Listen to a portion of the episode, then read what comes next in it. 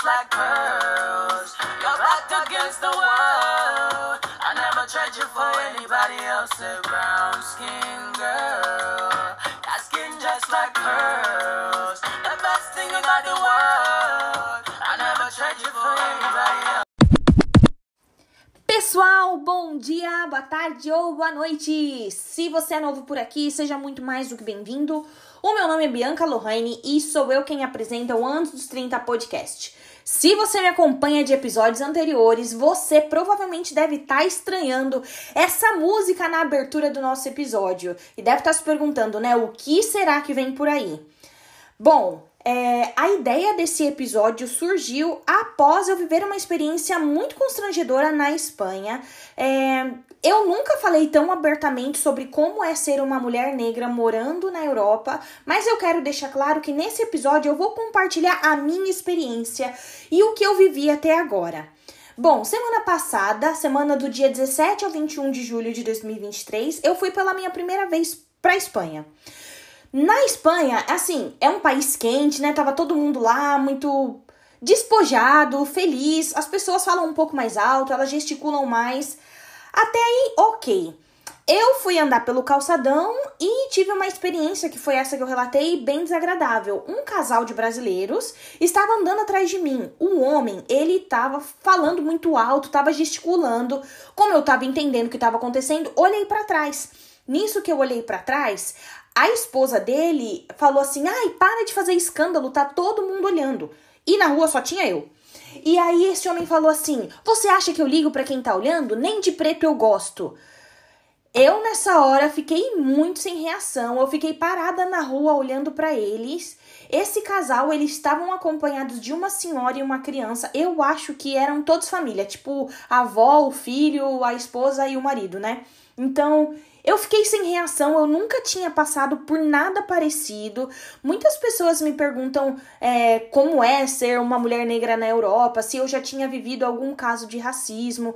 Eu nunca tinha vivido nada até então, é, mas dessa vez foi uma coisa assim muito explícita. Foi no meu próprio idioma, de um homem do meu país, então eu fiquei muito sem reação. É, agora, o sentimento que eu tô tomada é por a dúvida, sabe? Eu não sei se eu fiz certo em não ter falado nada, eu não sei se eu fiz certo, sei lá, em ficar lá parada olhando para tudo, porque do jeito que ele tava falando com aquela mulher, que eu acredito que seja a esposa dele, para ele me, sei lá, me dar um soco, me bater, seria dois palitos. Então, por esse motivo, eu não falei nada. Então agora eu tô assim bem bem chateada por não saber se o que eu fiz foi certo ou errado.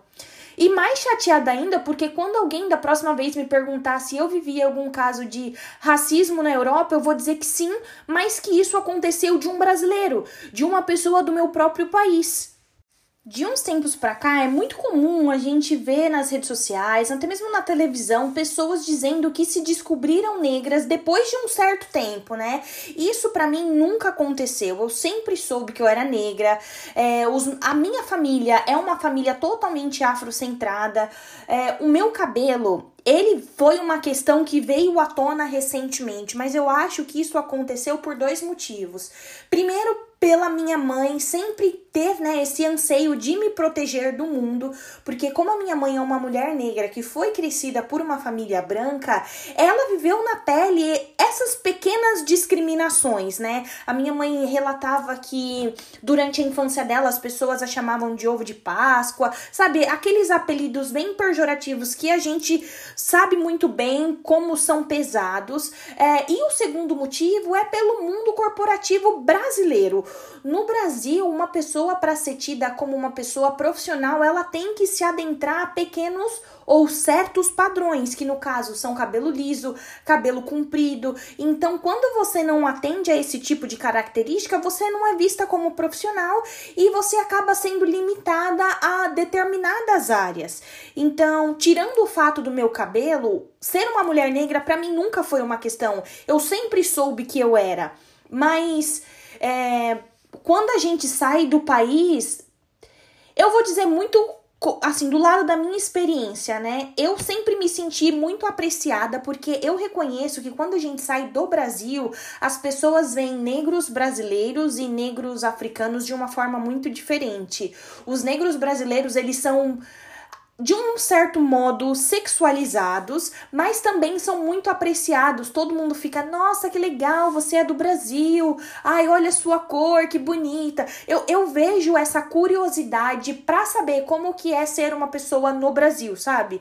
É, e não é uma coisa que eu vejo quando eu estou perto dos meus colegas africanos. Eu vejo que as pessoas os tratam diferente mas isso é muito relacionado pela forma que os negros africanos são representados aqui na Europa especificamente. Quando você liga a televisão, você sempre vê um, uma pessoa é, negra africana sendo é, representada como uma forma de quem vem para o país europeu em busca de refúgio, que vai viver à base de ajuda do governo, sabe? São, são coisas assim que degradam realmente a imagem de uma pessoa, o mínimo de dignidade é deixada de lado e eles representam só o pior de um continente. Então, isso é muito triste e muito claro. E olha que bacana, mesmo sabendo que eu sempre fui uma pessoa negra, quando eu era criança eu me lembro de gostar muito da Carla Pérez. E como, assim, como é bizarro, né? Como isso chega até a ser contraditório, mexe com a nota autoestima, você querer ser uma pessoa que não tem os mesmos traços que você. É, a minha mãe fala que quando eu era pequena eu ficava falando, ah, eu quero ficar branca para poder parecer a Carla Pérez. E o fato de ter tido uma família afrocentrada me ajudou muito nesse sentido de que eu não precisava ser outra pessoa para que eu pudesse fazer as mesmas coisas. Então, se eu gostava da Carla Pérez, a Carla Pérez era loira, tinha o cabelo longo, eu poderia ser uma criança negra com o meu cabelo curto, porque na minha infância eu sempre tive o cabelo bem curtinho. É, e eu poderia dançar, eu poderia fazer todas as coisas que a Carla Pérez fazia, mas eu não precisava ter especificamente os, os traços dela, né? Então, eu acho que mesmo que indiretamente os meus pais passaram isso para mim, porque eles não falaram dessa forma, mas foi, foi essa a mensagem que eu consegui capturar deles. Bianca, você pode gostar de quem você quiser, isso não é um problema, mas você não precisa ser igual àquela pessoa. Você é bonita do jeito que você é, você é talentosa, se você quer dançar, você pode dançar, deixa o outro de lado e foca no que é seu. E um fato importante é que pode também soar como contraditório é que na minha infância Uh, eu não me lembro de ter me relacionado com nenhum homem negro. Eu me recordo que hum, antes de ir para os Estados Unidos eu tive um relacionamento bem casual com um homem negro retinto, mas que, como eu disse, foi casual. A gente não tinha pretensão de, de ter um relacionamento. É, nos Estados Unidos eu me envolvi com um homem negro nigeriano mas que também foi uma coisa casual, não tive a pretensão de me relacionar com ele e eu acredito que ele também não tenha tido o interesse. Mas aí agora eu me pergunto por que será que isso aconteceu? É, eu estava de alguma forma tentando evitar pessoas parecidas comigo ou realmente foi porque a química não, não aconteceu, sabe? Falando sobre relacionamento, eu acho bacana frisar que quando eu estava passando pela minha transição capilar nos Estados Unidos, eu namorava um homem iraniano. E nessa época, estar em um relacionamento com ele foi muito benéfico para mim, porque ele me ajudou muito nessa questão de aceitação do meu próprio cabelo.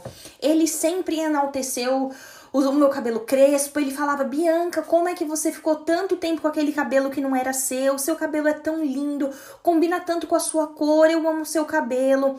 E hoje eu vejo amigas negras que se relacionam com homens negros que eles não gostam, teoricamente não aceitam quando elas querem simplesmente trançar o cabelo, porque eles falam que não gostam, que preferem essas mulheres com cabelos lisos. Então, nesse sentido, eu não sei se eu me arrependo por não ter tido um relacionamento com um homem negro antes ou de não ter tentado um pouco mais, porque o apoio que eu precisava em termos de aceitação do meu próprio cabelo, eu não sei se eu teria tido de um homem negro, porque eu acho que são duas situações muito diferentes, né? Uma situação é quando você é uma pessoa negra se reconhece como negra, e outra é quando você é uma pessoa negra sem consciência racial. E aí você acaba reproduzindo essas pequenas agressões que nós sofremos diariamente, né? De que é tentar esconder a nossa negritude a todo e qualquer custo. ainda batendo na tecla do cabelo, eu acho muito legal essa liberdade que a gente tem de mudar o cabelo quando sai do Brasil. Eu me lembro que quando eu morava no Brasil, eu tinha alongamento, então o comprimento para mim era uma coisa muito importante e quanto mais liso, melhor. Eu tinha dificuldade até de mudar o modelo, tipo assim, né, a, a forma que como o meu cabelo era, porque eu não queria transparecer a ideia de que aquele cabelo não era meu. Eu queria que ficasse o mais natural possível. E quando a gente sai do Brasil, Brasil, sendo uma mulher negra, é muito bacana a liberdade que a gente tem de poder mudar o cabelo e deixar claro que aquele cabelo não é seu. Não tem problema se você tá usando peruca, não tem problema se você tá usando trança, se você tá com black power. E essas mudanças podem acontecer de um mês para o outro, como também podem acontecer de um dia para o outro. Aqui a gente não é, pelo menos eu tenho essa impressão, de que nós não somos recriminados ou julgados por mudar, sabe? E no Brasil eu via isso como uma coisa, nossa, olha, a menina de cabelo falso, olha, de cabelo de boneca. Então eu vejo que ser uma mulher negra fora do Brasil é muito libertador nesse sentido, de que você pode mudar o seu cabelo, as pessoas não vão te julgar, em sua grande maioria elas vão até ficar admirada com a com a criatividade que a gente tem quando se, se fala sobre cabelo, sobre estética, sobre apresentação pessoal para o mundo. Então, quando eu cheguei aqui e me deparei com essa possibilidade, eu fiquei muito feliz, porque um dia eu tava com cabelo vermelho, no outro dia eu tava com a peruca loira, no outro dia eu tava de trança. Então é uma facilidade, uma liberdade muito grande que eu não tinha experienciado até então. E é claro que não dá para falar sobre como é ser uma pessoa negra morando fora do Brasil sem mencionar o fato de que sim, nós vamos encontrar negros fora do Brasil, sejam eles brasileiros ou africanos, mas a gente tem que tomar cuidado e se atentar aonde esses negros estarão. É, quando eu estava na Espanha, eu tive uma conversa com uma amiga não negra e ela não tinha se atentado isso. Nós duas moramos fora do Brasil já há um tempo e ela falava assim: Bianca, mas como que não tem negros fora do Brasil? Tá louca? Você vai em todo lugar, você encontra um negro. De fato, isso é verdade, mas o meu questionamento com ela e com outros amigos é um só. A gente encontra negros fora do Brasil, mas que lugar esses negros estão ocupando, sabe? Não é comum você encontrar um negro tendo momento de lazer. Geralmente, quando eu vou em restaurante, quando eu vou para alguma viagem, até mesmo para o museu, você encontra pessoas negras sempre em situações de servir, sabe? Poucos são os negros que estão lá para usufruir e se divertir, tendo um momento de lazer. E, e é esse tipo de olhar atento que a gente precisa ter com frequência, porque não pode ser normal a gente ir para um passeio e todo mundo ali ser branco, os únicos negros estarem ali para servir, para fazer alguma coisa, sabe, que não seja lazer. Então, eu acho muito bacana a gente é, levantar a bandeira em relação a isso e começar a se perguntar onde estão os negros, por que, que eu sou a única pessoa negra aqui que veio com o objetivo de desfrutar e de, de passear mesmo. E eu acho o último tópico sobre esse bate-papo de como é ser uma pessoa negra morando fora do Brasil é a apresentação e participação dos negros nas redes sociais.